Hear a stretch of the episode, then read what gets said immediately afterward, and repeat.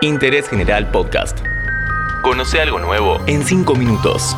Login. Hola, ¿cómo estás? Soy Lean Jiménez y en este episodio te presentamos los tres argentinos más innovadores del último año. ¿Cómo fueron reconocidos? ¿Qué avances en materia de tecnología aportaron a esta nueva década? ¿De qué manera impacta su labor en lo social? MIT Technology Review en español es la edición en castellano de la revista publicada por el Instituto Tecnológico de Massachusetts. Fundada en 1899, es la publicación sobre tecnología más antigua, del, mundo. Su objetivo es promover las tecnologías emergentes y uno de sus premios es la elección de los innovadores menores de 35 de Latinoamérica. 35 jóvenes que son seleccionados año tras año por su aporte al futuro y presente de las nuevas herramientas. En 2020, dentro de esta selección, encontramos tres argentinos que con sus creaciones colaboran con el ámbito de la educación, la inteligencia artificial, problemas sociales y la cultura corporativa.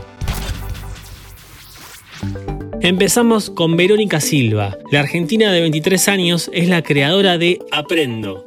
Su app conecta profesores particulares de todo tipo de materias con alumnos que necesitan apoyo escolar. La idea surgió cuando ella cursaba en la universidad y necesitaba un profesor particular. Ante la dificultad de encontrar en la web uno puntual para su asignatura y que no cobre tan caro, decidió hacer algo al respecto con este inconveniente creó un emprendimiento tecnológico, educativo y social. Las instancias de enseñanza abarcan clases, cursos, idiomas, programación, instrumentos musicales, talleres, etc.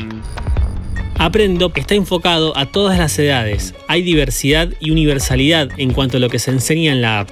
Se trata de una plataforma educativa inclusiva porque Silva conecta también con profesores especializados en atender a personas con necesidad especiales como discapacidad visual, auditiva o motriz.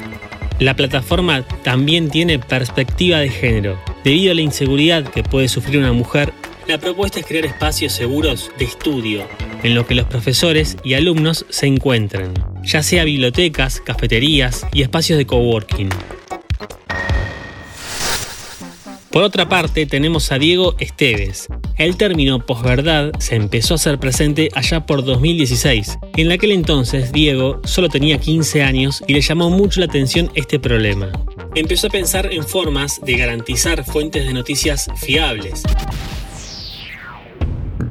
Luego de años de trabajo, el sueño de Esteves se hizo realidad con TotalStories.ai, una plataforma que usa herramientas de la inteligencia artificial para crear un índice de confianza periodística. En función de su redacción y las fuentes utilizadas, los algoritmos estiman la fiabilidad de la noticia. De esta forma, decidió encontrar una herramienta capaz de interpretar las noticias que la gente escribe en redes sociales y dar una vía directa entre la gente que vive los hechos y los periodistas. Además de contribuir a luchar contra la desinformación, TotalStories.ia también permite a los periodistas tener acceso a pistas, noticias de último momento y fuentes que no necesariamente sean de grandes empresas, pero sí confiables. El último de los ganadores argentinos de MIT Innovadores Menores de 35 es Tomás Giovanetti. El creativo de 22 años se destaca por el desarrollo de videojuegos, pero con una mirada social. A los 16 años diseñó You Deserve, juego de terror que busca concientizar sobre el bullying. Gracias a este éxito fundó TGA, su compañía dedicada al desarrollo de videojuegos corporativos y sociales.